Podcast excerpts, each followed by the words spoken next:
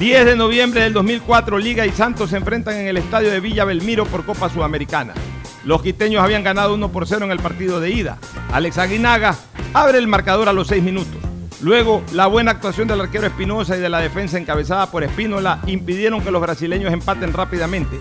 Sin embargo, la insistente ofensiva del Santos le permitió empatar el partido a, a través de Elano a 7 minutos del final. Santos buscó desesperadamente el gol de la victoria, pero en la agonía del partido el colombiano ligado Elkin Murillo anota el gol de una trascendental victoria en Brasil que le permitió a Liga pasar de fase. Por las mancuernas y guantes serían 35 dólares. Perfecto, voy a pagar con BDP Wallet. El código, por favor. 112410. Con BDP Wallet, realiza tus compras sin necesidad de revelar los datos de tus tarjetas Pacificar. Al momento de pagar, comparte con el establecimiento el código de pago que genera la app y listo. Pacificar. Historias que vivir. Banco del Pacífico. El siguiente es un espacio contratado. Radio Atalaya no se solidariza necesariamente con las opiniones aquí vertidas. El siguiente en Radio Atalaya es un programa de opinión, categoría O, apto para todo público. La hora del pocho, la hora del pocho se viene con todo en Radio Atalaya. La hora del pocho, la hora del pocho. Alfonso el Pocho Car y su equipo traen para ustedes la opinión política, la opinión deportiva, más premios, sorpresas, regalos para sus oyentes. La hora del pocho, aquí en Radio Atalaya, cada día más líderes. Buenos días, este programa es auspiciado por Aceites y Lubricantes Gulf, el aceite de mayor tecnología en el mercado. Si quieres navegar más, los paquetes prepago claro de 1 a 6 dólares te dan el doble de gigas para duplicar tu diversión. Activa ahora tus paquetes prepago en tu punto claro favorito a nivel nacional. Por ti, más conectados. Universidad Católica Santiago de Guayaquil y su plan de educación a distancia, formando siempre líderes. En Banco del Pacífico apoyamos a los que ahorran para salir adelante. 40 ecuatorianos serán premiados con 2 mil dólares por sus ahorros para que consigan lo que quieren. Si aún no tienes cuenta, ábrela a través de la APP Onboard BDP. Banco del Pacífico, el que ahorra lo consigue. Ban Ecuador con la nueva visión que permite contribuir al desarrollo del agricultor y ganadero con las botas puestas. Ban Ecuador con crédito según tu necesidad, con agilidad y compromiso permanente, sembrando futuro. Me cuido, yo me cuido para poder abrazarnos nuevamente y volver a compartir. Yo me cuido. Un aporte a la ciudadanía de Seguro Sucre, tu lugar seguro. 680 Sistema de Emisoras Atalaya. En su año 76, Atalaya nunca falla y marca la raya del bienestar, del progreso y la libertad de Guayaquil, de Ecuador y del mundo. Por eso es una potencia en radio, cada día más líder y un hombre que ha hecho historia, pero que todos los días hace presente y proyecta futuro en el Dial de los Ecuatorianos. Este es su programa matinal, La Hora del Pocho, de esta sota del mes 11, 10-11, 10-11. No estamos eh, contando ascendentemente la regla numérica, sino que hoy es 10 del mes 11 del año 20, del 2020. 10 de noviembre del año 2020, aquí estamos en la hora del pocho para comentar una serie de cosas. Tema COVID, que ya lo adelantamos, vamos a insistirlo, el tema de la sentencia favorable a Charlie Pareja Cordero, que acaba de emitirse en una corte de la Florida, y los temas políticos del momento que agitan, por supuesto, el ambiente electoral en nuestro país. Pero antes, el saludo de nuestro contertulio Fernando Edmundo Flores Marín Ferfloma, que saluda al país. Fernando, buenos días.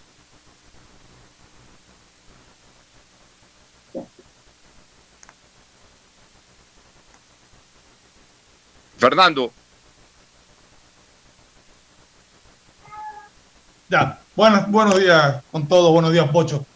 Eh, un lapso yo siempre pongo cuando terminamos con intervención y pongo el micrófono en silencio por cualquier ruido de acá de la casa, entonces me he olvidado de conectarlo. En todo No te caso, preocupes. como te decía, hay algunas cosas que, que comentar hoy día eh, en el aspecto político y también en el aspecto deportivo, porque día jueves juega la selección y hoy día hay fecha de Liga Pro, o sea, tenemos pronósticos hoy día también en la parte deportiva. Así es, mi querido Fernando.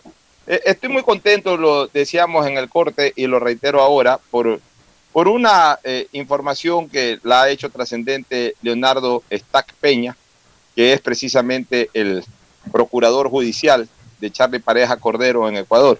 Primero, ¿quién es Charlie Pareja Cordero? No confundamos con Carlos Pareja Yanuceli.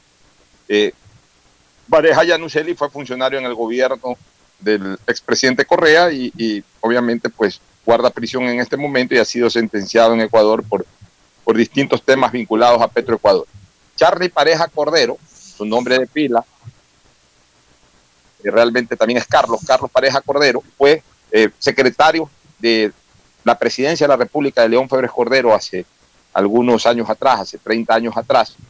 Y luego de, de culminar el gobierno de León Febres Cordero, realmente nunca más se vinculó a la función pública, eh, estuvo al frente de su bufete eh, profesional de, del derecho, de abogado, abogado de la República, estuvo al frente de su despacho durante muchísimos años, abogado de importantes empresas nacionales e internacionales, pero un buen día, y concretamente en la Navidad del 2016, fue víctima de una persecución por parte del gobierno de Rafael Correa, justamente en épocas en que ya había estallado el problema de Petroecuador y otros que estaban ensuciando, entre comillas, algo que terminó siendo tremendamente sucio, ese gobierno de la Revolución Ciudadana.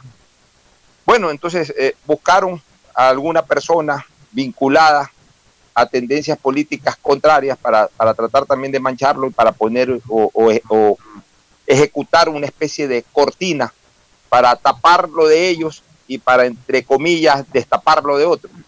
E iniciaron una persecución que fue grotesca, incluso, eh, Fernando, eh, fue grotesca en la parte física.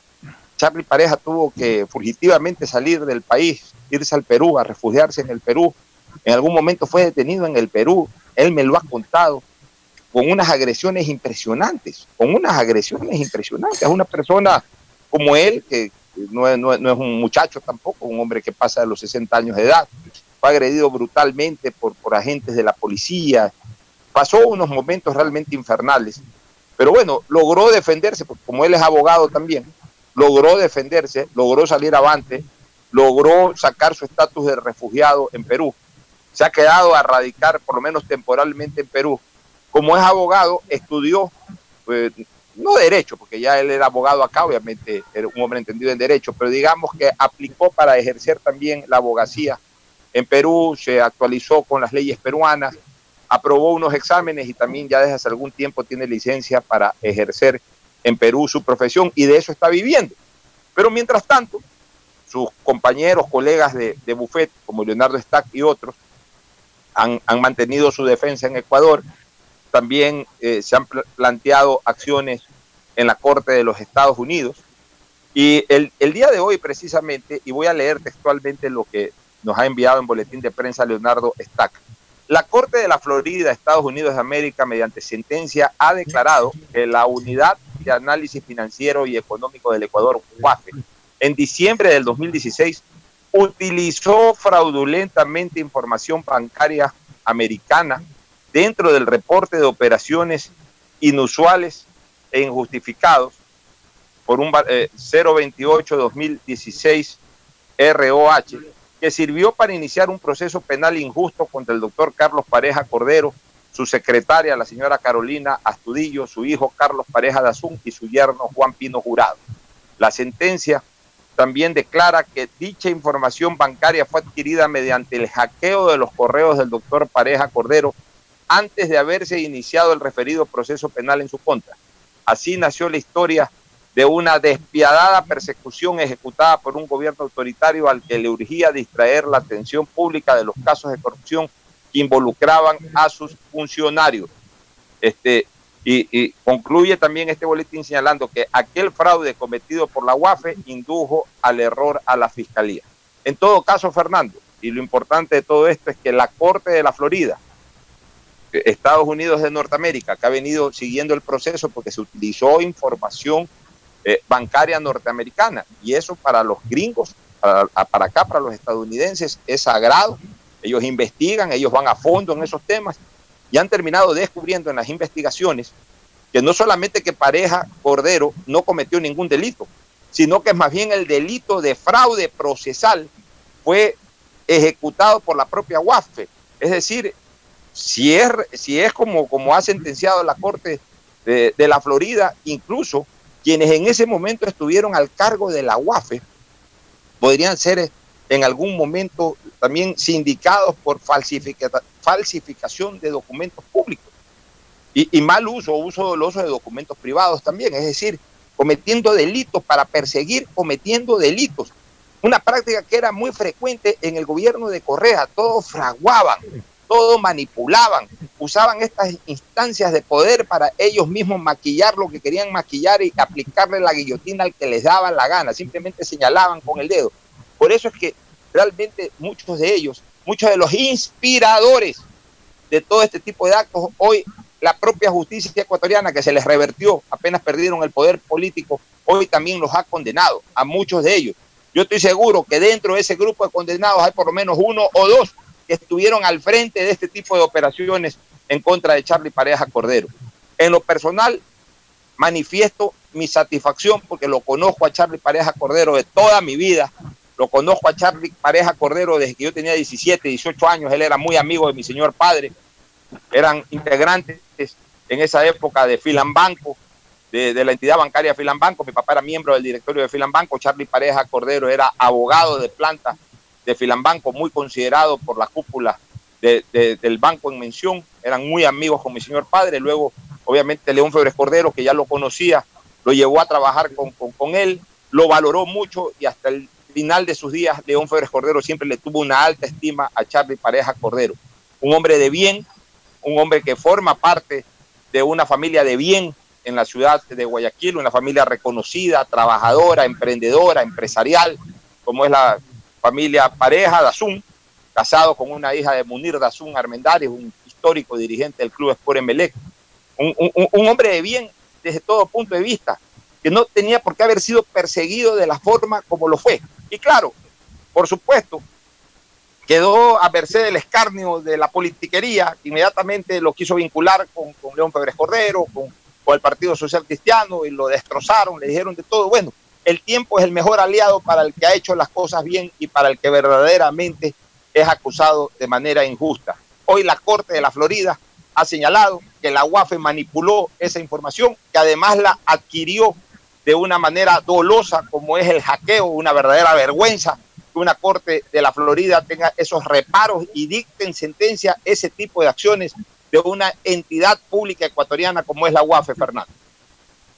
Bueno, ya la justicia se encargará de, determinar exactamente qué es lo que es lo que sucedió. Ya en Florida han dado un fallo, vamos a ver qué dice la justicia ecuatoriana. Eh, Ocho, estaba viendo que tenemos, hablando un poco del tema electoral ecuatoriano, tenemos, eh, estamos en problemas serios realmente. Estamos nueve, no, estamos diez de noviembre del año inexistente, tú dijiste del 2020, llamémoslo del año inexistente. Y, siguen las apelaciones y siguen las dilataciones de un proceso electoral que ya debería estar lo suficientemente claro. Hasta ayer, tengo entendido, eran 14 las candidaturas en firme. En total son 18 hay 14 en firme, lo que quiere decir que hay cuatro que todavía no solucionan algún tipo de inconveniente que se les ha pedido que lo arreglen. Se ha presentado ahora ante el Consejo Nacional Electoral una apelación por parte de Creo y del Partido Social Cristiano a la candidatura de Álvaro Novoa. Estimo que hasta el miércoles, según le escuché a la señora Atamaín, podrían ya tener una respuesta a esto. Pero sea cual sea el resultado que dictamine el Consejo Nacional Electoral, la parte afectada, estoy casi convencido 100%, de que va a apelar hasta el contencioso. Y eso le tomará 15 días más. Es decir, Estaremos llegando a fines de noviembre prácticamente, sin que tengamos claro todavía quiénes están 100% ya habilitados, 100%, con, con todos sus problemas solucionados. Y, y ni siquiera se pueden mandar a imprimir papeletas todavía. Fernando, hay un viejo dicho popular que lo que mal comienza, mal termina y mal avanza. Árbol que nace torcido, torcido quedará. Lamentablemente es difícil enderezar cosas cuando se hacen mal desde el comienzo. Nosotros advertíamos, porque somos objetivos, porque hacemos análisis político, y dentro del análisis político lo reforzamos con condimentos jurídicos. Nosotros advertíamos del peligro, no, no lo dijimos la semana pasada ni antepasada, lo dijimos hace muchísimo tiempo atrás. Primero, el riesgo, el peligro de que se maneje la política electoral a través del Consejo Nacional Electoral violando un principio básico que es el principio de preclusión que existe en el derecho, que es aquel, y vuelvo a repetirlo porque es importante que la gente sepa de dónde nace todo esto. Al violarse el principio de preclusión, se permite que las fases se salten unas con otras. Y justamente en un ordenamiento jurídico, entre otros principios, existe esto para que, para eso, para que haya un ordenamiento, para que haya un orden. Culminado lo de aquí, y a partir de aquí ya lo de aquí ya no puede saltar a lo de allá. Para comenzar lo de allá. Y lo de allá también tiene sus fases, sus subfases, y tienen que ser ejecutadas todas para culminar esa segunda fase, entrar a una tercera fase, a un tercer periodo con nuevos elementos. Cuando tú te saltas de, de una fase a otra y mezclas todo y haces una menestra, haces un arrojo menestra o haces una panesca, violando el principio de preclusión, pasan este tipo de cosas. El calendario electoral para eso existe. El calendario electoral determinaba en un momento, eh, claro, en una fecha clara, que no la recuerdo en este momento, pero me parece que fue eh, hasta mediados de agosto. Hasta esta fecha, las organizaciones políticas quedarán registradas para su participación electoral de cara al 2021. ¿Eso qué quería decir, Fernando? Ya, hasta esa fecha, perdón. Me parece que fue hasta julio. O hasta julio, hasta el 23 de julio. Por ahí, más o menos, sí. 23 de julio. Bueno, hasta el 23 de julio se cerraba el tema del registro de organizaciones políticas. O sea, primero vamos con las organizaciones políticas, tenía esa fecha tope. Eso quiere decir que hasta esa fecha los movimientos políticos que presentaban firmas podían ser inscritos, podían ser registrados, es decir, adquirir vida jurídica y a partir de ahí poder participar libre y abiertamente. Ni siquiera se revisaron las firmas, o sea, pobres organizaciones políticas se sacaron el aire recogiendo firmas y ni siquiera le revisaron las firmas. Con el cuento de la pandemia y todo, solamente una organización política en todo este tiempo eh, fue reconocida, la del señor Daniel Mendoza, que hoy aparece creo que como movimiento amigo.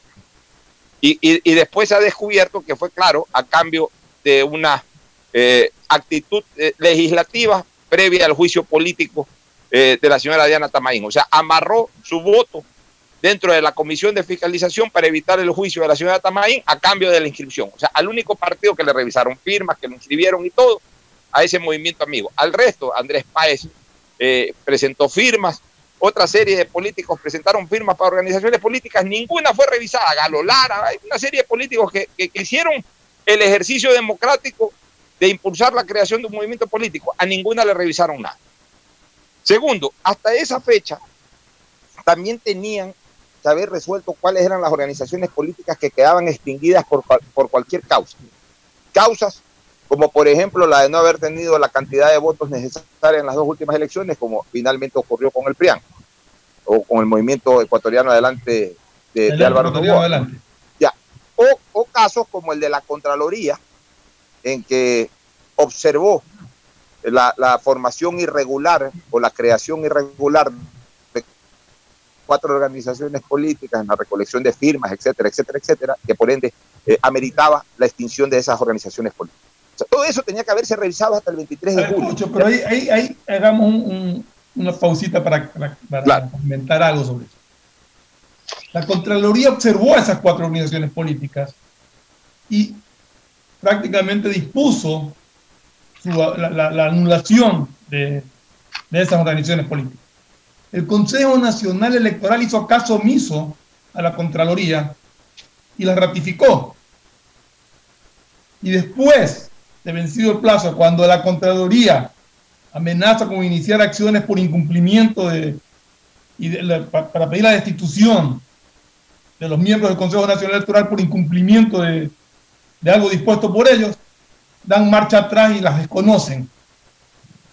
Y de ahí procede la apelación ante el contencioso. O sea, un enredo que pudo evitar desde el comienzo, si hacían caso desde el comienzo a, la, a lo dispuesto por la Contraloría. Ya, correcto, Fernando. Si hacían caso, lo podían haber hecho dentro de la fecha. Pero ya que no hicieron, ya que no hicieron caso, ya el problema era otro en ese momento. ¿Cuál era el problema? El problema ya era entre los miembros del Consejo Nacional Electoral que incumplieron una norma mandatoria de la Contraloría y la Contraloría que tenía la facultad de destituirlo. Pues ya en ese momento, en el momento en que pasó la barrera del 23 de julio con vida jurídica, esas cuatro organizaciones políticas, incluida Compromiso Social y las otras tres, una vez que pasaron, como pasó el PRIAN también, o Ecuatoriano Adelante Ecuatoriano, o Adelante Ecuatoriano Adelante, a veces me confundo un poquito en el orden de, de, las palabras que, que constituían la nomenclatura. Adelante ecuatoriano adelante. Adelante ecuatoriano adelante. Una vez que pasaron el 23 de julio, ya no podían ser extinguidas. Ya no podían ser extinguidas. Porque ya en ese momento comenzaba a violarse el principio de preclusión, porque la fase de registro culminaba el 23 de julio, si no me equivoco, como, como fecha máxima dictada por ellos mismos en el calendario electoral.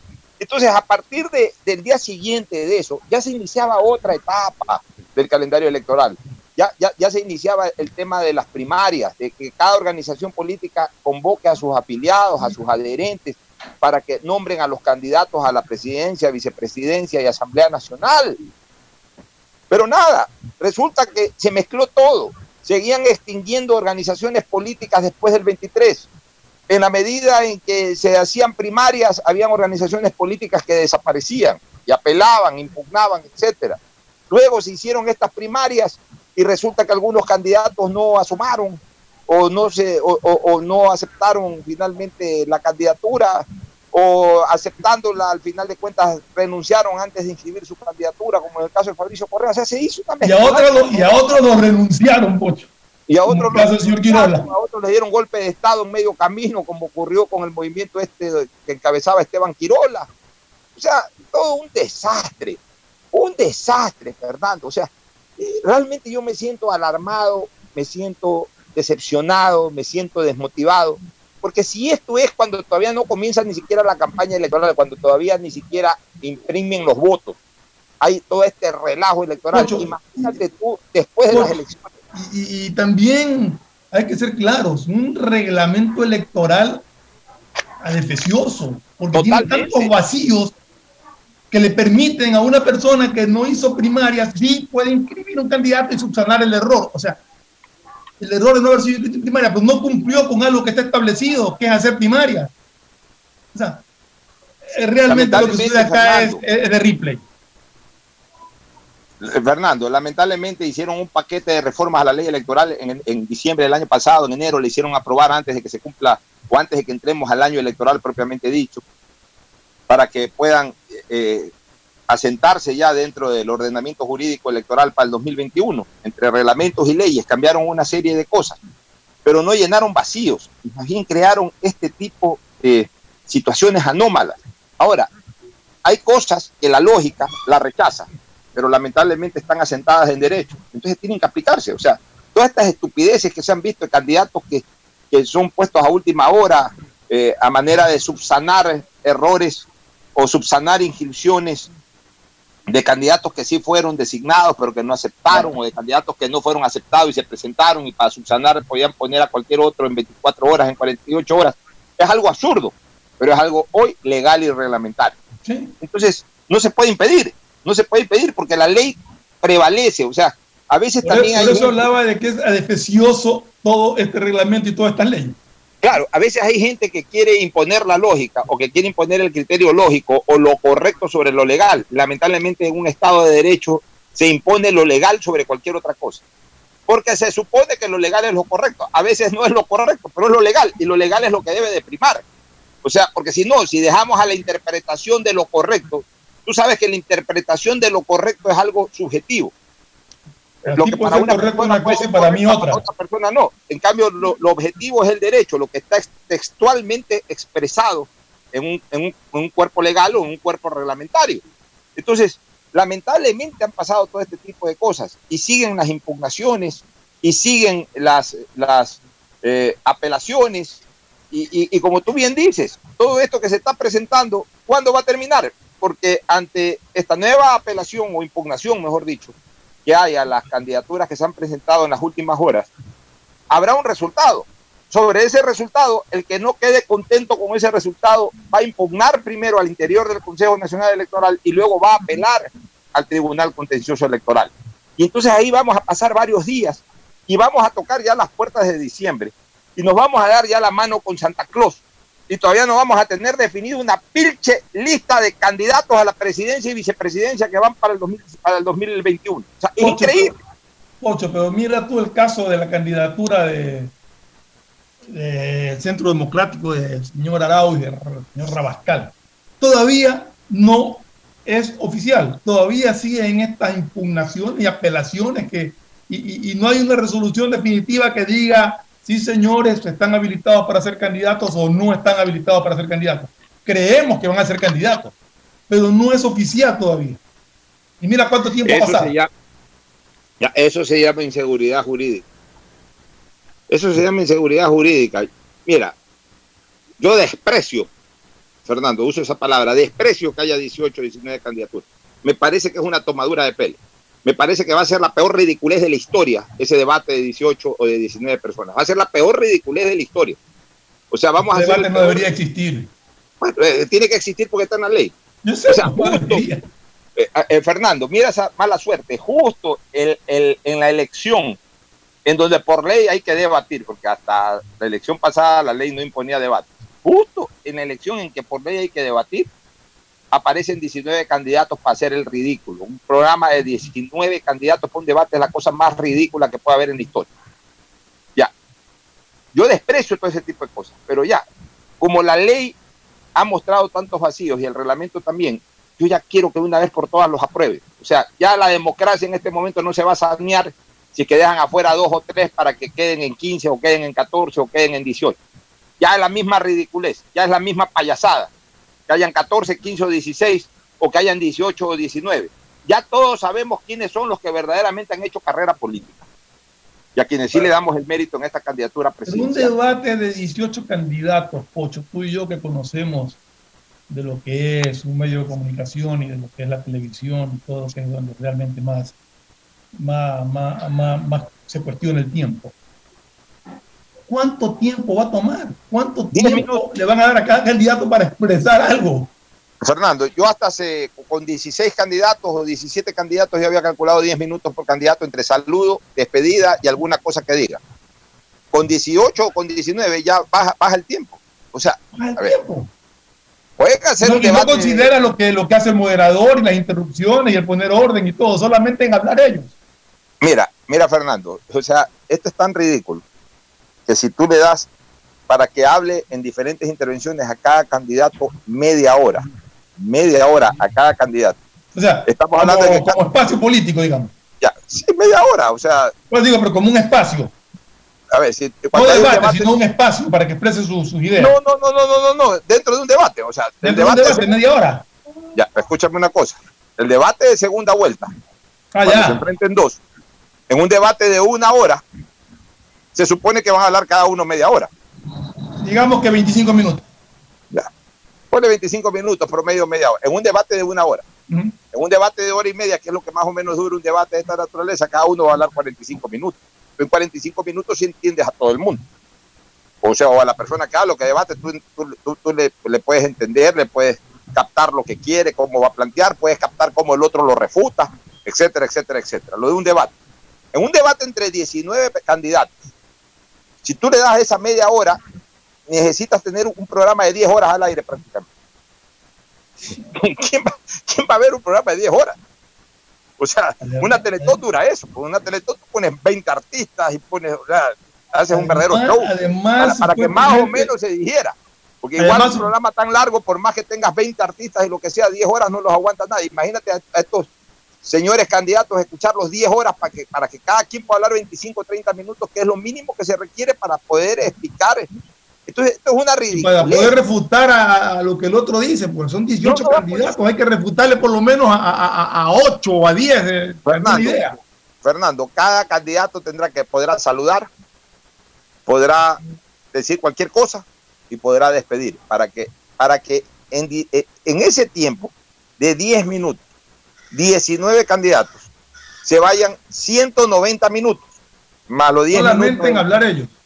Sí, más el tiempo que pueda dar el presentador de presentar, despedir y dar los pasos, calcúlale 5 minutos más. Pero hablemos de los 190 minutos. 190 minutos quiere decir 3 horas 10 minutos. Para no escuchar a nadie prácticamente. O sea, eso no lo va a ver nadie. No lo va a ver nadie. Pero ya, desgraciadamente, como yo te decía hace un ratito, ya las leyes están hechas de esa manera, los reglamentos fueron hechos de esa manera, ya, ya a estas alturas da lo mismo que sean 14, 18 o 20. Eh, Por suerte, el país sí sabe quiénes son los que han hecho carrera política, quiénes son los que verdaderamente tienen algo que ofrecer. Y yo no tengo empacho en decirlo. Lazo, Jaco Pérez han hecho carrera política, Guillermo Celi ha hecho carrera política, César Montufa ha hecho carrera política. Ayúdame con dos o tres más de los que están de candidatos, que son tantos que ya a veces Lucio. a uno se los olvida. Lucio Lucio Gutiérrez, que ha sido presidente de la República. El propio Álvaro, si es que sale en la palestra, bueno, ha sido cinco veces candidato a la presidencia de la República, ha hecho carrera política. Pero más Álvaro allá de- lo que ha hecho es campañas políticas, no una Bueno, carrera pero ya, política. pero- pero- no son tantas las campañas políticas que puedes involucrarlo dentro de un Claro. esquema de, de- de- de carrera política. Ya. El resto, el resto todos son improvisados. O sea, puede haber algunos más por ahí, pero el resto todos son improvisados, que no han hecho política, que no han, que Faltó de la la noche a la mañana se han agarrado de Gustavo una- Larrea. a Gustavo Larrea, que también lo resalto como un hombre que ha hecho carrera política. O sea, mira, no pasamos de seis o siete, que eran los que tenían que estar en esta papeleta.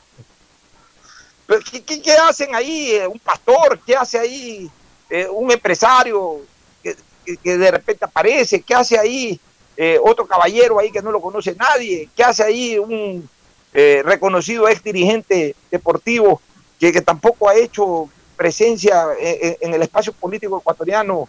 ¿Qué hace ahí un ex candidato que, que sí es verdad, ha sido dos veces candidato a la presidencia de la República, pero que ese sí se desaparece totalmente y aparece solamente cuando hay una campaña electoral ya va por su tercera candidatura? O sea, a eso no les podemos decir de que han hecho una carrera política.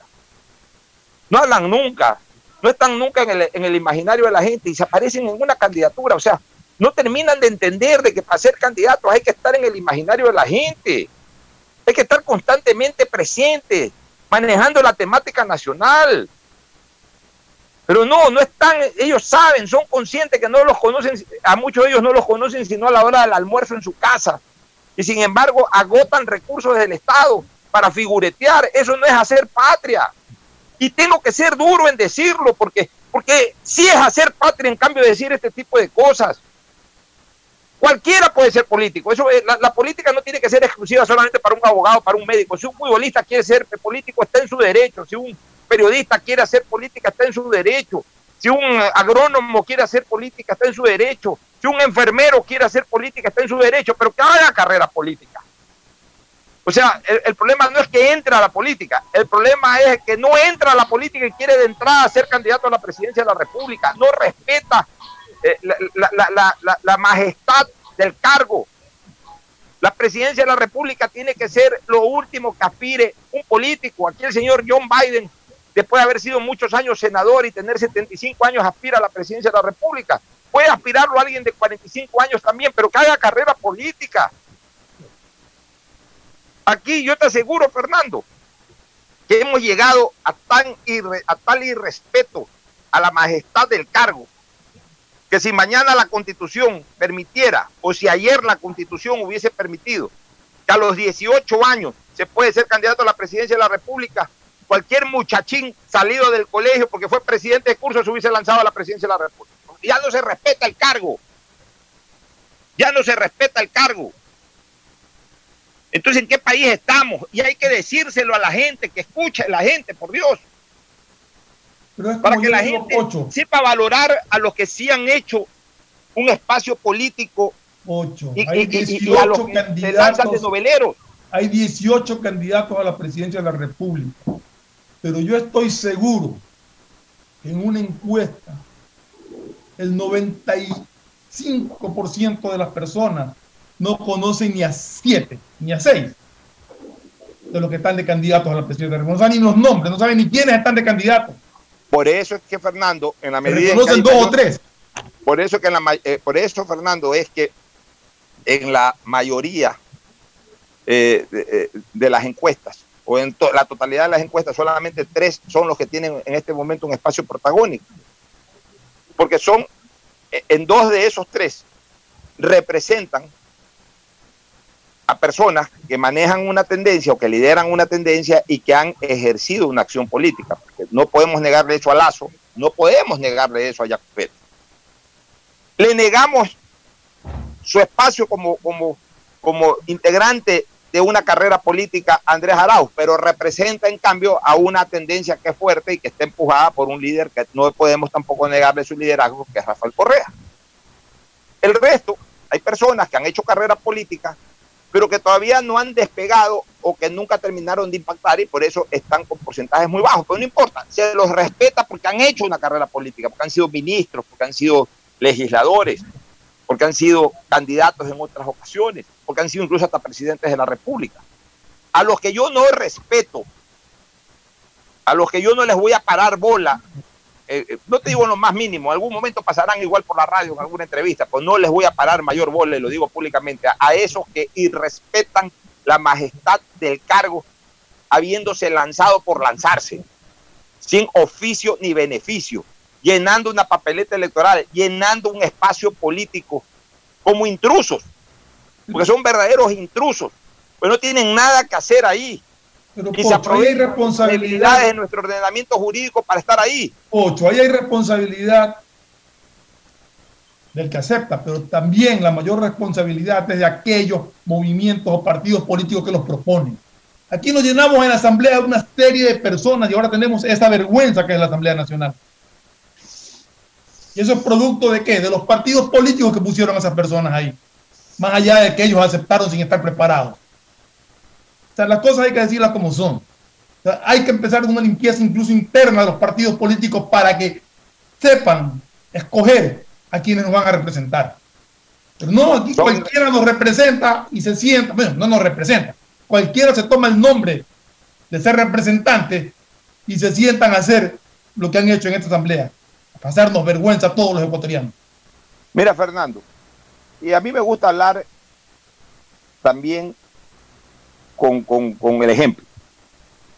Porque si uno cae en cosas que critica, entonces está escupiendo para arriba. Mira, yo con la ilusión política que tenía a inicios de, de, la década pasada, 2011, 2012, impulsé la creación de un movimiento político que se llamó Meta, que me lo han extinguido, sin embargo ahí lo tengo en una acción de protección, una acción extraordinaria de protección, vamos a ver qué pasa en el futuro, pero digamos que ahorita está extinguido.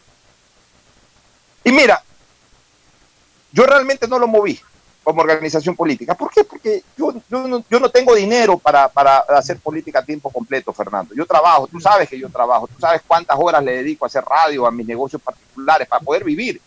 No tengo dinero para gastarlo en la política o no tengo eh, dinero como para vivir de lo que tengo y dedicar mi tiempo a no producir nada, sino solamente a hacer política. No tengo ese tiempo, ni tengo ese dinero. Me dediqué a trabajar, como le consta a todo el mundo que escucha mis programas, y, que me ve en distintas actividades. Me dediqué a trabajar, no pude activar políticamente.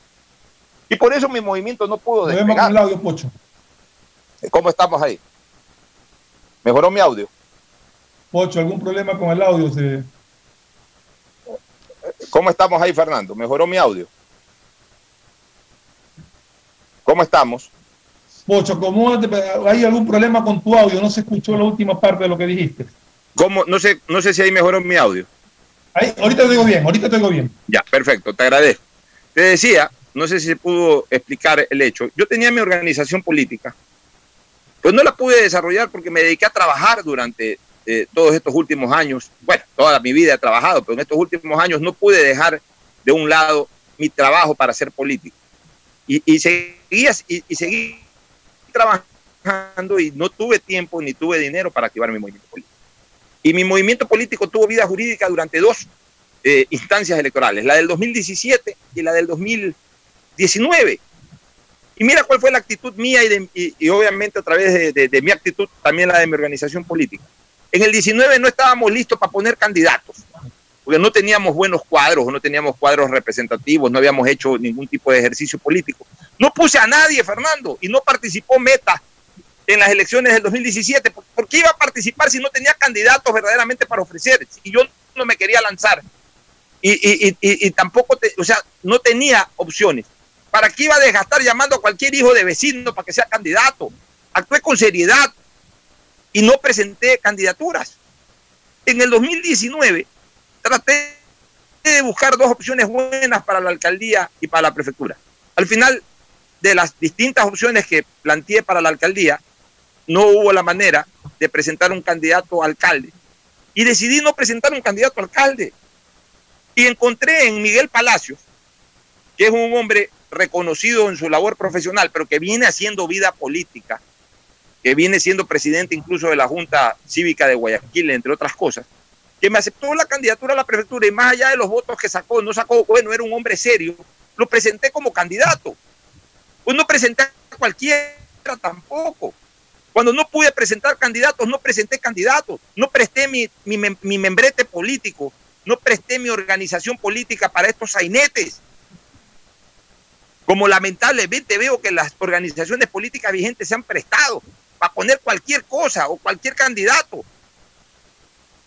Y no importa el porcentaje de votos que tengan o que no tengan, porque esa es la democracia. O sea, no, no para ser candidato hay que eh, tener eh, una aceptación generalizada o mayoritaria, porque entonces eh, en la vida electoral siempre hay alguien que saca muchos votos y siempre hay alguien que saca pocos votos. No estamos pidiendo que, que se lancen solamente los populares, que se lancen a una carrera presidencial los que han hecho política durante muchos años y que se lanzan como punto final de su carrera política, como objetivo final de su carrera política. Así saquen 1%, no importa, pero han hecho política toda su vida y merecen ser candidatos a la presidencia de la República. Lo que no acepto yo es que hoy cualquier hijo de vecino se haya lanzado a una candidatura presidencial tan solo porque consiguió que el membrete que tiene vida jurídica llamado tal le, le, permite inscribirse como candidato a la presidencia de la República. Y que haya sido una cosa, haya sido una verdadera feria de circo este proceso electoral hacia la presidencia de la República 2021, Fernando. Eso es lo que me indigna realmente. Bueno, a eso me refería justamente. Que más allá de la responsabilidad que tiene gente que nunca ha hecho política, que no está preparada para ir a, a un Congreso a fiscalizar o a dictar leyes, acepte cargos propuestos por organizaciones políticas que no les interesa el bienestar del pueblo, porque si no, pensaran en cuadros mucho más preparados para desempeñar estos cargos. Nos vamos, nos vamos, a, una nos vamos a una primera pausa, Fernando, para retornar con eh, el tema del COVID-19 en Guayaquil. Pausa y volver. El siguiente es un espacio publicitario apto para todo público. Detrás de cada profesional hay una gran historia. Aprende, experimenta y crea la tuya. Estudia a distancia en la Universidad Católica Santiago de Guayaquil. Contamos con las carreras de marketing, administración de empresa, emprendimiento e innovación social, turismo, contabilidad y auditoría, trabajo social y derecho. Sistema de educación a distancia de la Universidad Católica Santiago de Guayaquil, formando líderes siempre. ¿Qué más, mis brosters? Somos Giga y Minuto. Habla bien, esos manes de CNT saben. Pero de Leif. Y con sus paquetes prepago de 1 a 6 dólares, recibes 2 gigas en redes sociales. Y muchos megas adicionales para navegar. Sí cachaste, ¿no? Pero more than you. CNT, conectémonos más. Más información en www.cnt.com.es. La nueva visión de Ban Ecuador permite contribuir al desarrollo del agricultor y ganadero con las botas puestas visitando cada sector del país en las 24 provincias y en tiempo de pandemia con más intensidad todavía.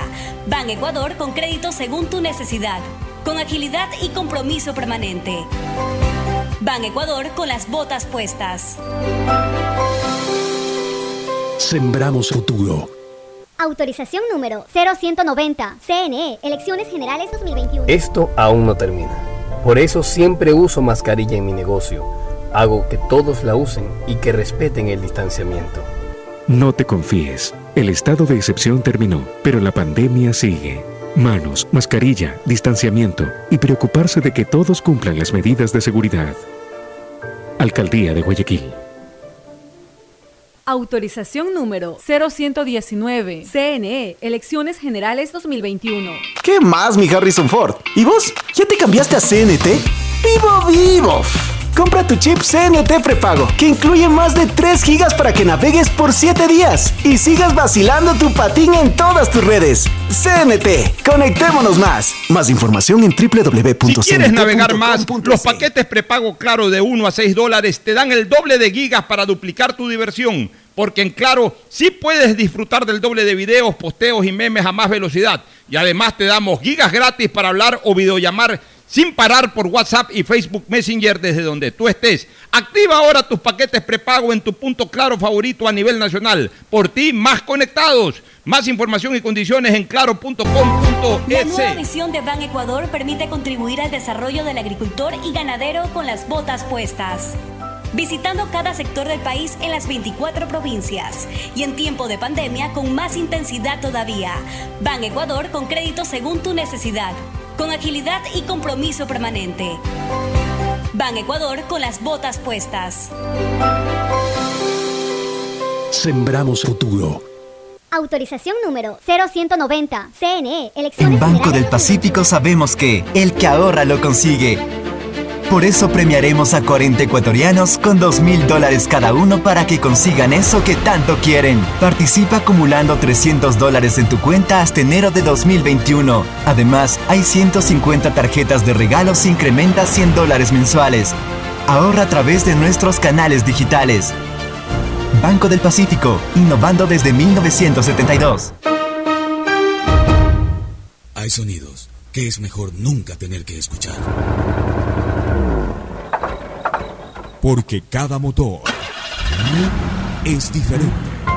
Desde hace 104 años, Lubricantes Gulf mantiene la más alta tecnología y calidad en línea de aceites para motores a diésel y gasolina. Está hecho con una fórmula especial para dar excelente protección a todo tipo de motores, evitando el desgaste prematuro de pistones, anillos y árbol de levas, ayudando a mantener limpio el motor y libre de depósitos que se forman por las altas o bajas temperaturas. Dele a su motor lo que se merece.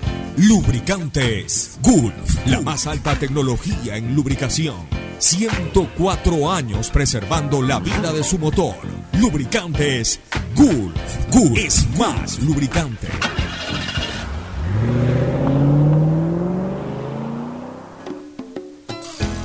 Fin del espacio publicitario. Usted está escuchando un programa de opinión, categoría O, apto para todo público.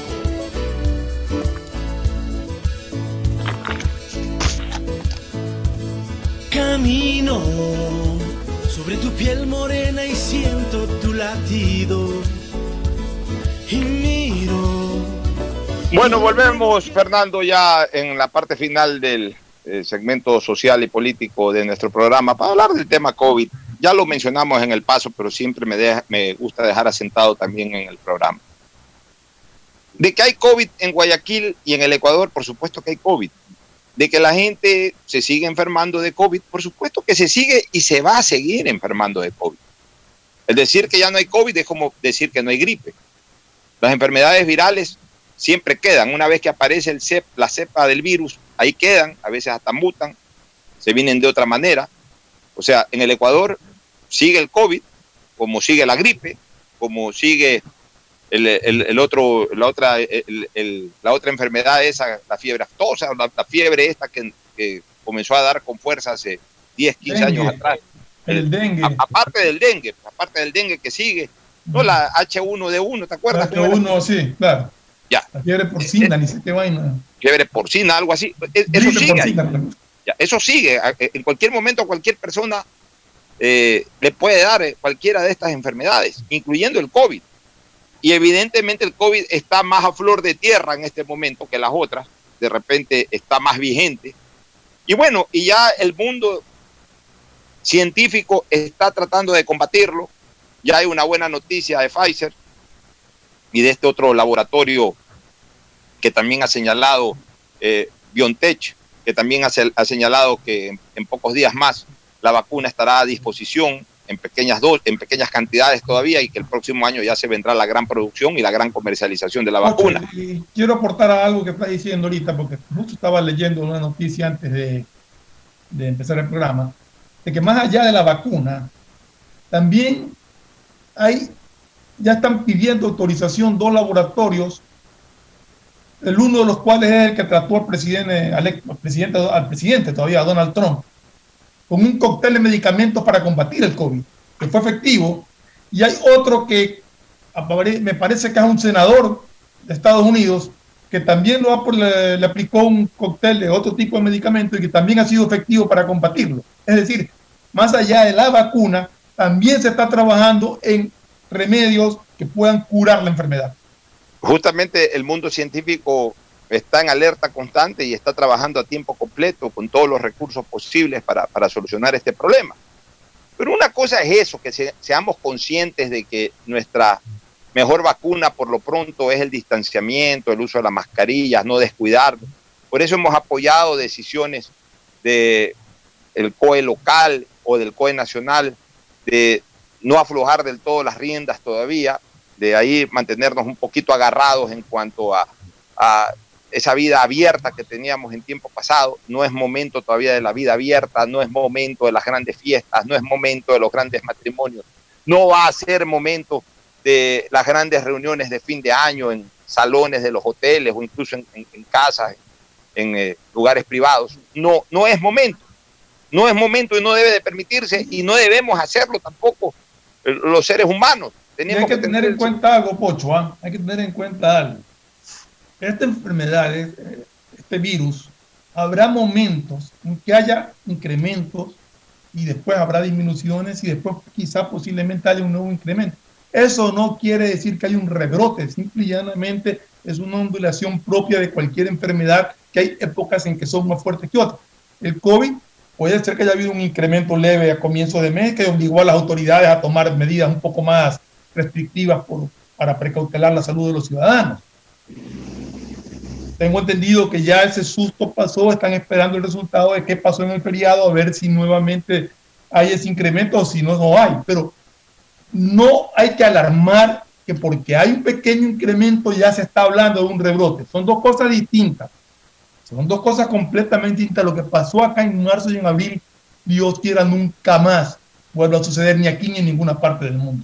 Eso lo entienden personas con inteligencia y, con, tranquilidad, con meditación, como en tu caso, o las personas que actúan de esa manera.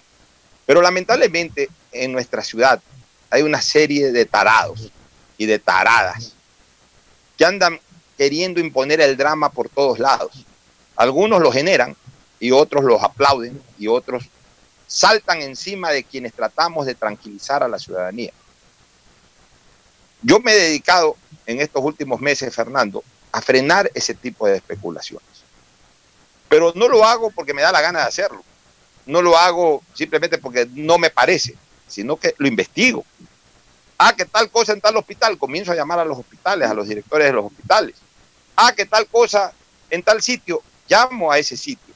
Ayer algún tonto pasó por el, por la, por, eh, transitando en la calle en su carro, pasó ahí por, por las afueras de, un laboratorio importante de Guayaquil, concretamente Interlab, el que está en la Kennedy Norte, y vio una cola de carros en donde la gente en, sus vehículos eh, recibía pues la, la, la presencia de, de algún integrante de Interlab para hacerle la prueba del COVID y para hacer otras pruebas más seguramente. Inmediatamente, o sea, solamente porque pasó ahí y, y vio una cola, ya dijo que el COVID, que esto era igual que antes y que ya había otra vez que encerrar. Alarmando a todo el mundo. O sea, no, no, no se tomó la molestia de frenar, parar, eh, conversar con la gente, eh, eh, entrar, al, entrar al laboratorio, averiguar, o sea, un trabajo periodístico. No, no, no se tomó esa molestia. En su carro, con la comodidad de su carro, a joder la vida. A joder la vida, a joderle la vida a la gente. Cuando yo recibí ese video y me di cuenta que eran las afueras de Interlab, llamé al doctor Macías, director del laboratorio. ¿Qué dijo el doctor Macías? Que no era así, que ellos normalmente están recibiendo cerca de 300, 300 personas a diario que van a hacer sus exámenes clínicos por A, B o Z motivos, no solamente por COVID. Hay gente que se va a hacer por COVID, hay gente que se va a hacer por porque el médico le manda para chequear diabetes. 10.000 enfermedades, Pocho. ¿Ah? Hay 10.000 enfermedades por las que te mandan a hacer chequeos. Y también prevenciones. Uno no se debe hacer un examen de sangre solamente cuando está enfermo. Así es. E- Ese es el error que tenemos, ese es el error que yo tengo cuando me siento mal de, y aún así no me hago exámenes de sangre. Ya tengo que sentirme bastante mal para o asustarme por algo para ir a hacerme un examen de sangre. Lo normal es que la gente se haga un examen de sangre aún esté bueno y sano, o sea, por lo menos dos exámenes de sangre al año. O sea, que estén, y, y además en la estadística es algo normal, ellos atienden cerca de 300 personas al día haciéndoles exámenes de sangre. Me dijo el doctor Macías que ayer se le fue el sistema y que eso hizo que la atención sea un poco más lenta. La atención sea un poco más lenta quiere decir de que obviamente si, si se toman 5 minutos o 10 minutos por persona, a lo mejor ayer se tomaban 15 o 20 minutos por persona. O más. O más. Y eso hacía de que, de que la gente avance menos rápido que en otras ocasiones. Pero el fulano este que presentó el video, tan solo porque ve una cola. Ahora, son tan brutos, o dentro de la mala fe o del ánimo sensacionalista no reflexionan. Son tan brutos que no se dan cuenta que si normalmente atienden a 300 personas en un laboratorio médico, eso quiere decir que si antes las 300 personas, que tampoco es que se aglutinaban en un mismo momento todas, pero digamos esas 300 personas iban a lo largo de, de- todo el día y llenaban la sala de espera que son para 20, para 25 personas. Porque tampoco es que eh, el- estos laboratorios tienen un auditorium para recibir a la gente para que estén ahí esperando. Son pequeñas salas en donde normalmente hay sillas para 20, 25 personas. Que antes, si iban 20, 25 personas en un periodo de tiempo, hables entre las 10 y 12 del día, iban eh, este, 20, 25 personas. Hoy pueden estar adentro 10 personas, 11 personas, justamente por seguir los protocolos de distanciamiento. Entonces, estos laboratorios están haciendo desde la pandemia justamente lo que antes no hacían. Antes a toda persona que se atendía se la atendía dentro del laboratorio, en la sala de espera, ahí esperaban y luego entraban al- a las salas en donde te tomaban las muestras. Ahora, ¿qué están haciendo? Están saliendo justamente a los carros de las personas para tomarles las muestras en sus carros. Entonces es obvio, esas 10, 15 o 20 personas que antes entraban a la sala de espera y que hoy no pueden entrar en la sala de espera están en sus carros. Si tú tienes una cola de 20, 25 carros, son 20, 25 personas que se están tomando eh, muestras de, de- cualquier naturaleza. Y obviamente en una fila de 20, 25 carros vas a ver pues una congestión, vas a ver pues una cola larga de carros. Es que cada carro tiene 3 metros, 3, metros y medio, 4 metros de longitud, más incluso 5 metros de longitud. Multiplica por 20, ya, ahí tienes un espacio de 100 metros en donde hay un- una cola de carros, pues eso lo dice la lógica, pues. Pero no, enseguida el tipo grabó y, ah, no, miren la cola, otra vez el COVID. O sea, ya no saben qué inventar. La vez pasada fueron este par de muchachos que dijeron que las, las, las salas de, de UCI estaban congestionadas. cuerpo de bomberos. El cuerpo de bomberos, o sea, ya no saben qué inventar, por Dios, para poner a correr a la gente, para hacer notoriedad. Y entonces yo los voy a frenar siempre, Fernando, mientras la información que me llegue es de que no es verdad aquello. El día en que saquen una, una cuestión de esas y me digan los médicos o las personas responsables que sí es verdad lo que se está diciendo, diré que sí es verdad. Pero mientras no sea verdad, lo voy a aclarar. Y salen una serie de gente, oye, por eso yo digo, diera la impresión de que hay mucha gente rezando, rogando para que volvamos a marzo y abril. Hay gente que se desespera para que eso sea verdad y para comenzar a meter la culpa a todo el mundo. Y lo peor, ante una posición ciudadana mía de responsabilidad, una serie de amarguetes que involucran en toda la política está que por defender a la alcaldía, que por defender a la autoridad. A mí qué diablos me interesan las autoridades ni de la alcaldía, ni del gobierno, ni de nada, señores. Yo no estoy defendiendo a nadie. Y además no tengo por qué defenderlo porque el problema de que exista o no exista COVID no es problema de las autoridades, pues, es un problema de pandemia. Yo lo que estoy es tratando de tranquilizar a la ciudadanía de que no coma cuento de estos alarmistas. Pero lamentablemente estamos viviendo en una ciudad, en un país. Esto no ocurre aquí en los Estados Unidos. Aquí la gente no usa, por ejemplo, redes sociales para estas estupideces. En el fondo terminamos siendo pueblo chico, infierno grande, mi querido Fernando. Esa es la realidad nuestra, lamentablemente. Sí, y eh, más allá de, estos pochos, también hay gente que está estresada, que está asustada y quieren contagiar a los demás su estrés y su susto. Y yo insisto, no hay que descuidarse, hay que tener cuidado, hay que protegerse, hay que cumplir con todo lo que nos están pidiendo de lavado de manos, de distanciamiento social, del uso del gel, del uso correcto de la mascarilla. Todo eso está bien y en eso vamos a seguir insistiendo. Hay que hacerlo y hay que, en un momento dado, si las autoridades toman medidas, hay que respetarlas. No es que caerle a palo a la autoridad porque toma una medida o no toma una medida. La autoridad dicta la medida y nosotros tenemos que acatarla. Es nuestra responsabilidad como ciudadanos para con nosotros y para con nuestra familia y para con la ciudad. Pero eso no quiere decir que ya hay un rebrote y que vamos a volver a, a los meses anteriores. Justamente el acatar esas medidas, el hacer caso a lo que nos digan que tenemos que hacer, es que lo que nos va a llevar a tener la tranquilidad de no caer nuevamente en una situación como la de eh, mediados al inicio del año. Pero en todo caso, el estrés no lo puedes tratar de solucionar tratando de contagiar a los demás con el estrés o con el susto. La gente tiene que tomar las cosas con calma, tiene que atenerse a las informaciones oficiales que nos digan cuál es la situación real. Nosotros acá permanentemente, cada vez que vemos un- un- una denuncia, entre comillas, de esta naturaleza, consultamos inmediatamente con, con los hospitales eh, donde cada uno tiene un contacto, preguntamos y, la respuesta es no, todo está tranquilo y es lo que estamos transmitiendo. De que en un momento dado puede haber un pequeño incremento, sí. Habrá, porque es normal que una enfermedad en un momento dado tenga un poquito más alto, un poquito más bajo, lo que sea, pero no implica un rebrote como el que hubo en, en los meses de marzo y abril. O sea, seamos prudentes para poder informar este tipo de noticias. ¿no? Seamos especialmente serios y no ya solamente los que hablamos en medios de comunicación, sino los que de alguna u otra manera activamos en redes sociales. Yo, yo voy a poner mi caso, Fernando. Me acabo de hacer un examen COVID hace cinco días atrás aquí en los Estados Unidos. Salí negativo. Salí negativo. Y ojo, en cualquier momento puedo salir positivo. Pero mira, yo ando en la Yo calle. me o hice sea, cuando me dio el resfrío. A mí me dio el resfrío y lógicamente eh, lo primero que hice fue ir a hacer un examen. Para salí, saliste negativo. Salí negativo, ¿sí? Ya, pero mira, en mi caso, por lo menos tú sí estás más guardado. Eh, saliste eh, un tiempito al programa de la radio, espero que pronto regreses, pero tú has estado más guardado. En mi caso, yo no me he descuidado, ando con mis mascarillas, eh, no juego pelota, que me encanta jugar pelota, no, no juego pelota, juego tenis porque se ha permitido jugar tenis, porque el tenis eh, no, no, no, no hay un mayor contacto físico con nadie.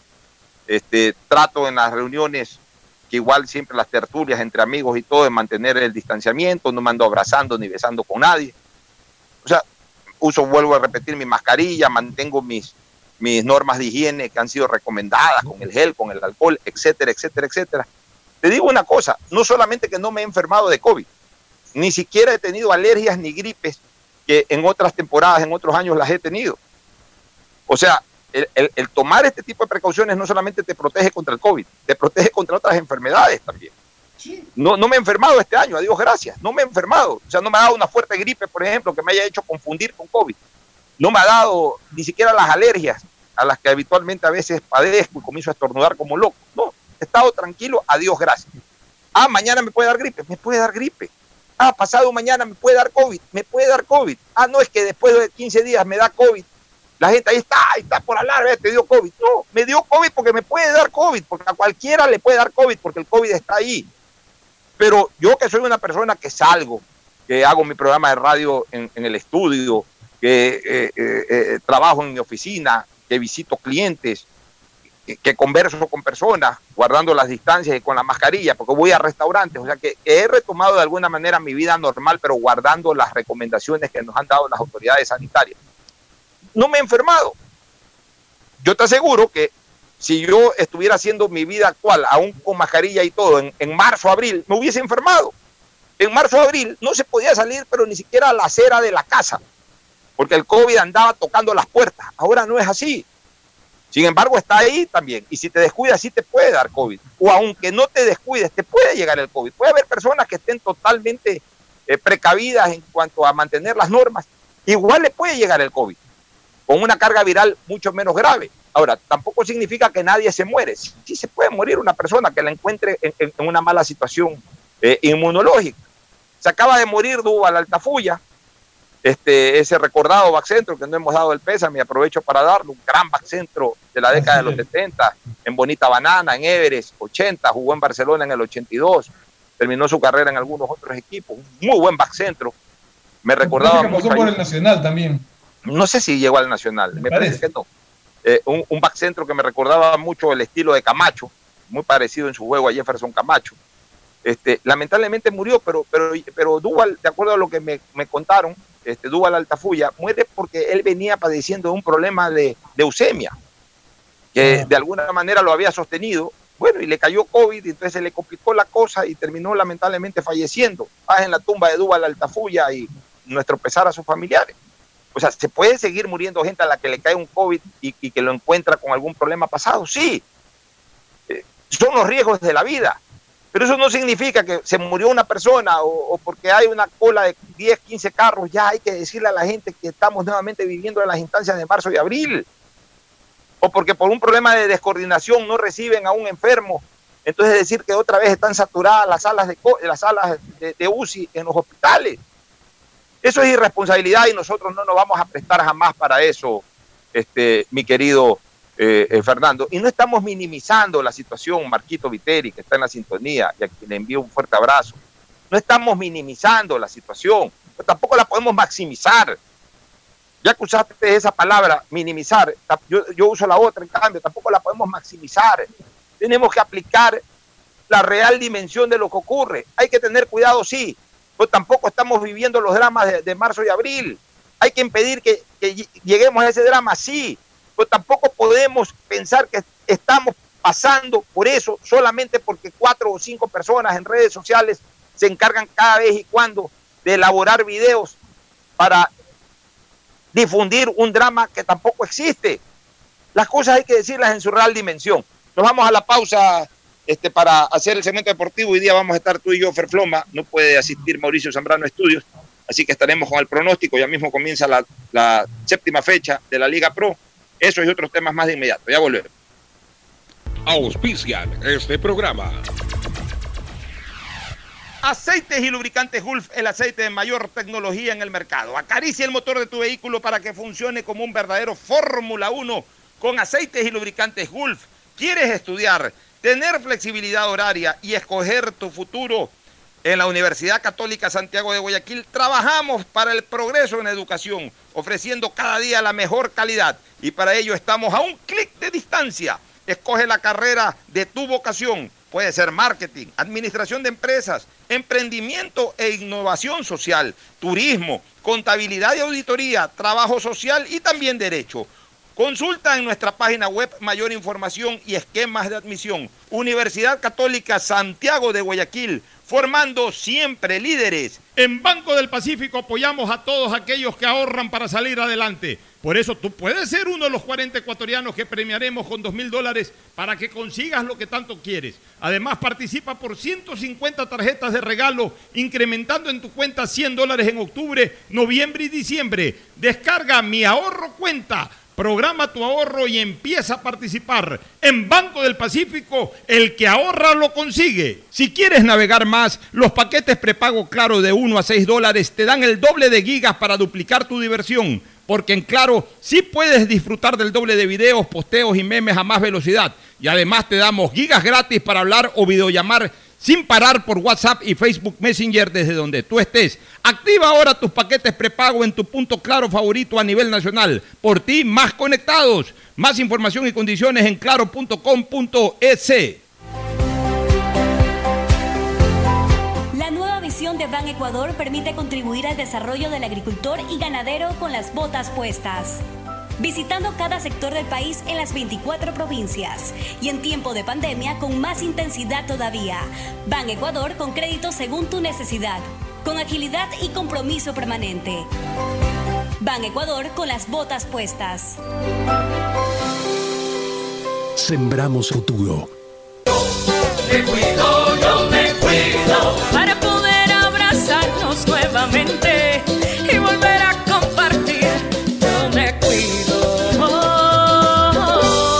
Un aporte a la ciudadanía de Seguro Sucre, tu lugar seguro. Estamos en la hora del pocho. Hoy en el deporte llega gracias al auspicio de Banco del Pacífico.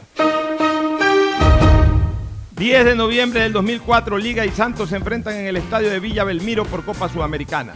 Los quiteños habían ganado 1 por 0 en el partido de ida. Alex Aguinaga abre el marcador a los 6 minutos. Luego, la buena actuación del arquero Espinosa y de la defensa encabezada por Espínola impidieron que los brasileños empaten rápidamente. Sin embargo, la insistente ofensiva del Santos le permitió empatar el partido a, a través de Elano a 7 minutos del final.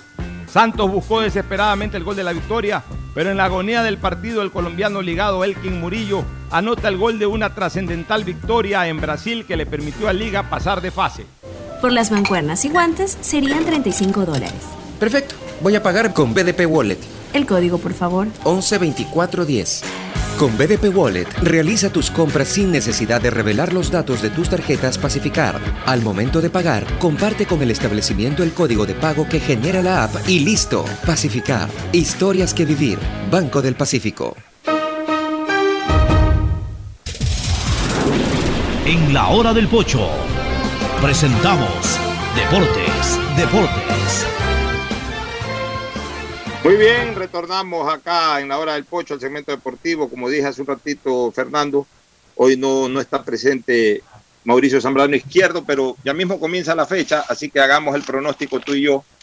Y ya Mauricio queda fuera de esto porque ya hoy se juegan cuatro partidos. Por tanto, en esta ocasión vamos a solamente O sea, participar. le ponemos cero, Mauricio. Sí, Mauricio, sí, pues no, no, hasta por seriedad no lo vamos a dejar participar de No, los siguientes partidos. Este, Orense Deportivo Cuenca a las 2 y 15, o sea, en 15 minutos arranca la, la nueva jornada de la Liga Pro con este partido en el 9 de mayo de Machala. ¿Cómo ves ese partido? Vamos con Orense. Tú vas con Orense. Ya, yo voy con, yo voy con el empate. Me, me da la impresión de que el Deportivo Cuenca que ha mejorado mucho. Tenía esa duda, pero Tiene algunos jugadores, algunos jugadores que ha incorporado en esta segunda fase. Eh, podría estar sacando un resultado importante que es un punto de visita.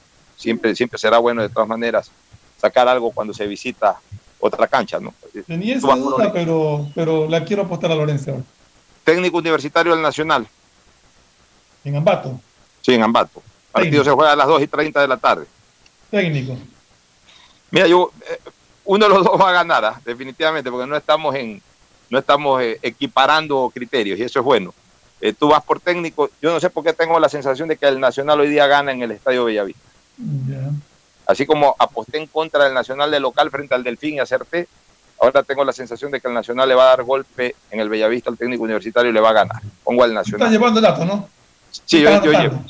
llevo. Sí, yo, yo estoy llevando los datos. O sea, hasta el momento hemos discrepado en, dos, en, en los dos resultados Así es. De los dos primeros partidos, por tanto, definitivamente no vamos a sacar iguales eh, en la calificación. Bueno, podríamos ir uno a uno. Sí, bueno, Delfín, Delfín versus Macará. ¿Perdón?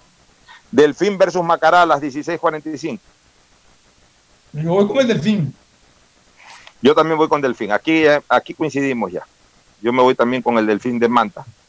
Yo creo que eh, eh, la victoria ante el cuadro de Macará, eh, de, perdón, del Nacional de Visitante, al Delfín lo estimuló mucho el resultado que logró en el Estadio Defensores del Chaco, su clasificación en la siguiente fase de Copa Libertadores. Yo creo que eh, eh, esos son resultados que, que- levantan enfermos, como se dice. Son resultados levanta enfermos.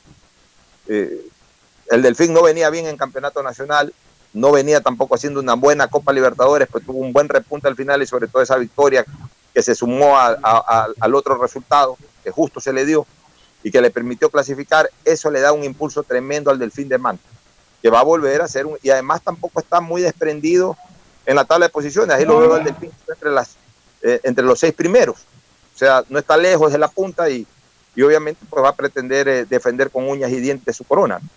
Este, Barcelona Independiente a las 7 de la noche.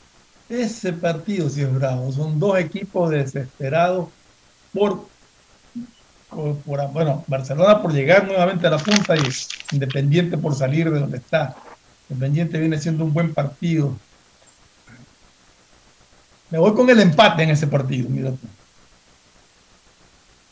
Te vas con el empate. Es, es un partido duro porque Independiente es uno de los pocos equipos que le ha visto las costuras al Barcelona siempre en el Estadio Monumental.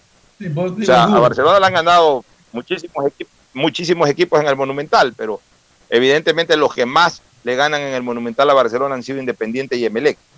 Entonces, eh, se considera hasta lógico o normal que Emelec lo pueda hacer porque es aquí de Guayaquil mismo, pero de los equipos de la Sierra, especialmente de los visitantes de la ciudad, no del estadio, sino de la ciudad, cualquier equipo fuera de Guayaquil, que le crea muchos problemas a Barcelona en el Estadio Monumental es precisamente Independiente, en campeonatos nacionales y en Copa Libertadores. Pero yo apuesto a que Barcelona hoy día gana. Eh, hoy día reaparece Jonathan Alves, que no debió haber sido suspendido en cuanto a su participación de juego, debe, debió haber sido sancionado económicamente de una forma muy enérgica, sí, pero no, Barcelona no debió haber prescindido de su participación en el partido anterior por una falta interna. Pero bueno, en todo caso va a reaparecer ahora y ojalá lo haga con, con ánimo y comience a pagarle la gran deuda que tiene con Barcelona, uno de los jugadores más caros y que no ha rendido en la dimensión que en algún momento sí rindió allá por el año 2016 en Campeonato Nacional y especialmente en Copa Libertadores del 2017. Posterior a esos dos años, Alves dejó de ser ese Alves en Barcelona. Pasó a ser un jugador ahí, luchador, jugador importante, pero no un jugador determinante como lo fue en esas temporadas. De ahí vamos al otro partido a las 12 y 15, O sea ya mañana, ya saltamos a mañana. Ya, pero o sea, de los cuatro partidos de hoy día, solamente en uno coincidimos. Delfín Macarán, el resto todos discrepamos. Exacto. Vamos a ver mañana, a las 12 y 15, Mañana. Aucas contra Olmedo. Voy con Aucas. Vas con Aucas. Yo también voy con Aucas. Ahí vamos a coincidir. Posteriormente a las 14.30 en Tunguragua se enfrentan Muchurruna y Liga de Quito. ¿Cuál Yo, yo voy con Liga. Yo creo que Liga ¿Cuál Deportiva de Quito Liga tiene cinco jugadores menos. Aún así, Liga anda Aparte muy de guerra por lesión. Liga anda muy embalado. Bueno. Universidad Católica City en el Estadio Atahualpa. En- en- en Mañana a las, a las, a las 16.45. En el Atahualpa.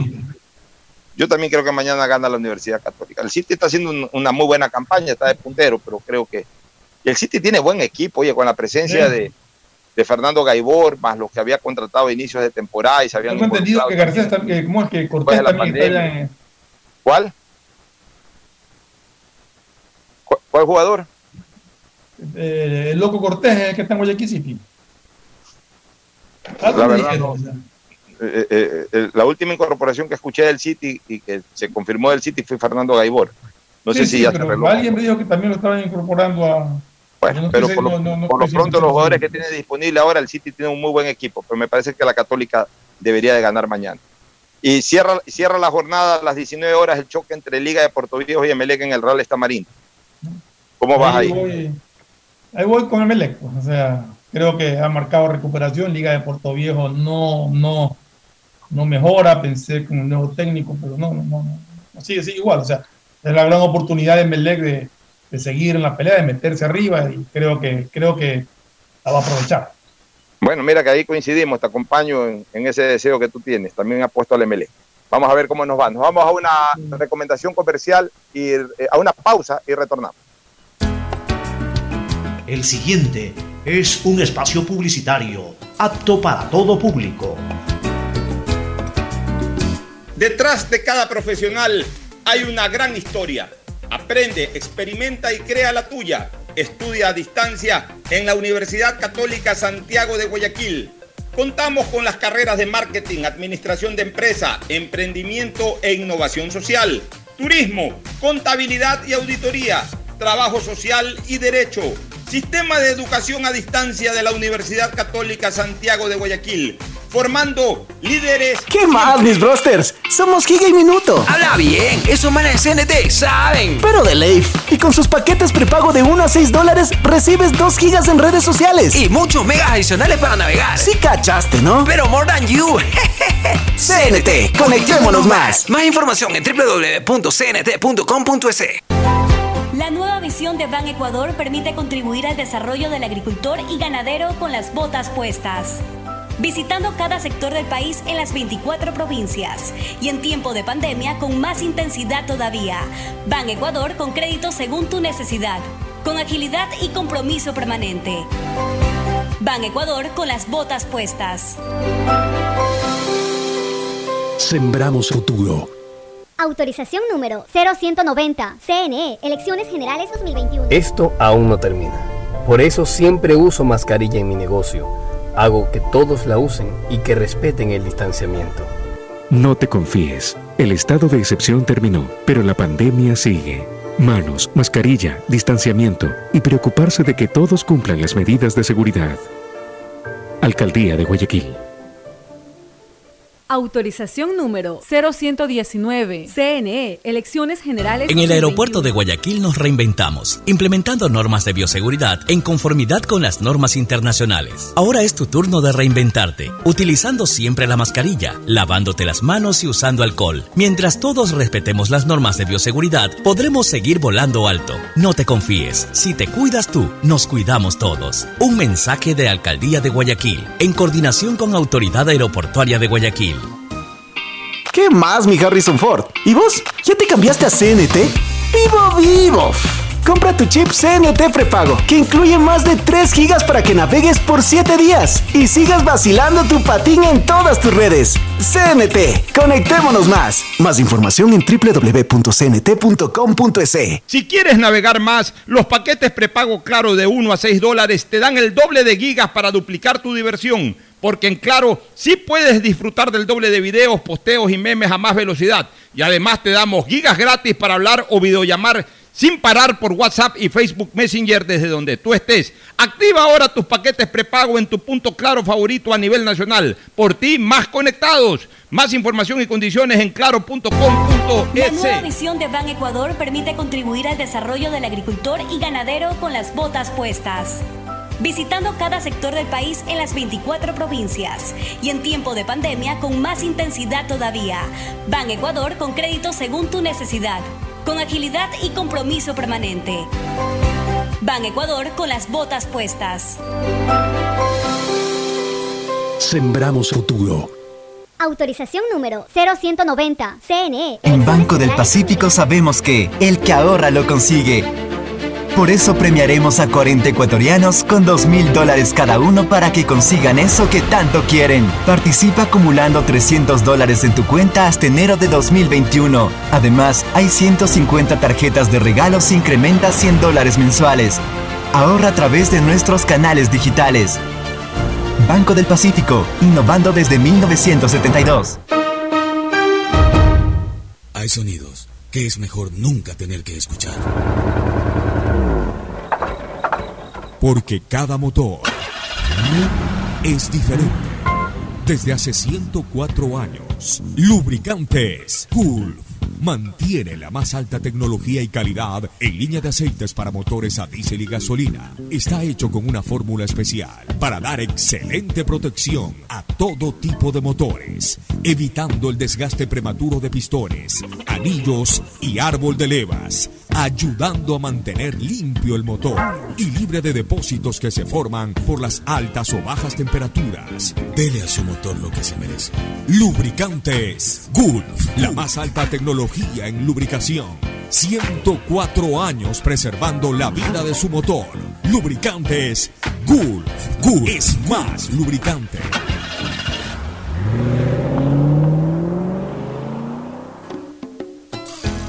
Fin espacio publicitario. Usted está escuchando un programa de opinión, categoría O, apto para todo público.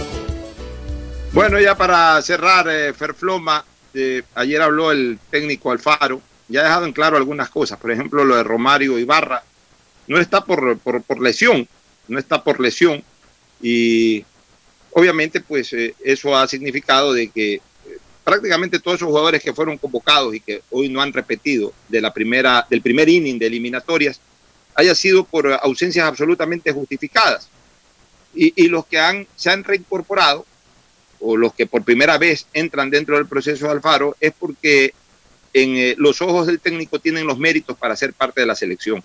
Ha definido con una frase que me parece muy interesante, quiere que sus jugadores sean hinchas de la selección más que jugadores. Es decir, que le metan corazón también al juego y no solamente jueguen con los pies, sino también con el alma, también con el corazón. Y ese es un buen mensaje de Camerino, indiscutiblemente. Eh, justificó lo de Joao Rojas, ha señalado de que eh, lamentablemente por la participación de Meleca en la Sudamericana no lo pudo tener eh, en el microciclo. Y de alguna manera nos hace entender qué es esto del microciclo. Él tiene un patrón ya de nómina, que es al que siempre, a la que siempre va a convocar, salvo que alguno de esos jugadores esté por un mal momento o tengan algún problema de suspensión o lesión.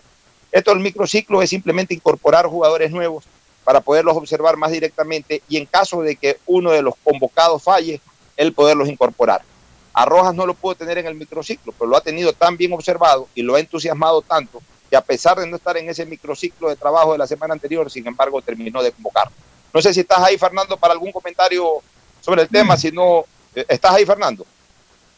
Sí, aquí estoy. Justamente lo que decía, eh, mi apoyo 100% a la lista de convocados del profesor Alfaro, creo que es una persona seria, creo que es una persona que ha venido a trabajar, que ha estado observando jugadores, en el caso de, de Rojas dio una explicación de por qué lo, lo llevaba, es un jugador que le, que le llama mucho la atención. En todo caso, pues la mejor de las suertes a la selección y apoyo total, que repito, a, a la lista de convocados. A mí en este, en este tema, como hemos dicho siempre, no hay color de camiseta ni mucho menos. Siempre y llanamente un apoyo 100% a la tricolor. Mañana estaremos nuevamente con ustedes. Gracias por su sintonía. Este programa fue auspiciado por Aceites y Lubricantes Gulf, el aceite de mayor tecnología en el mercado.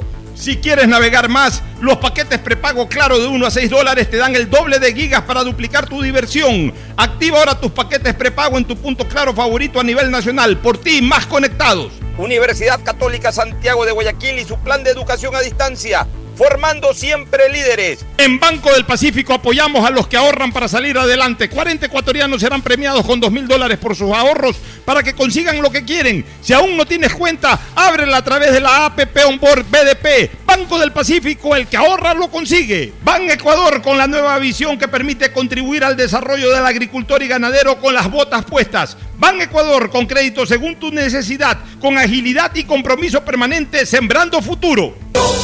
Me cuido, yo me cuido para poder abrazarnos nuevamente y volver a compartir. Yo me cuido. Un aporte a la ciudadanía de Seguro Sucre, tu lugar seguro. Este fue un espacio contratado. Radio Atalaya no se solidariza necesariamente con las opiniones aquí vertidas. Hoy en el deporte llega gracias al auspicio de Banco del Pacífico. 10 de noviembre del 2004, Liga y Santos se enfrentan en el estadio de Villa Belmiro por Copa Sudamericana.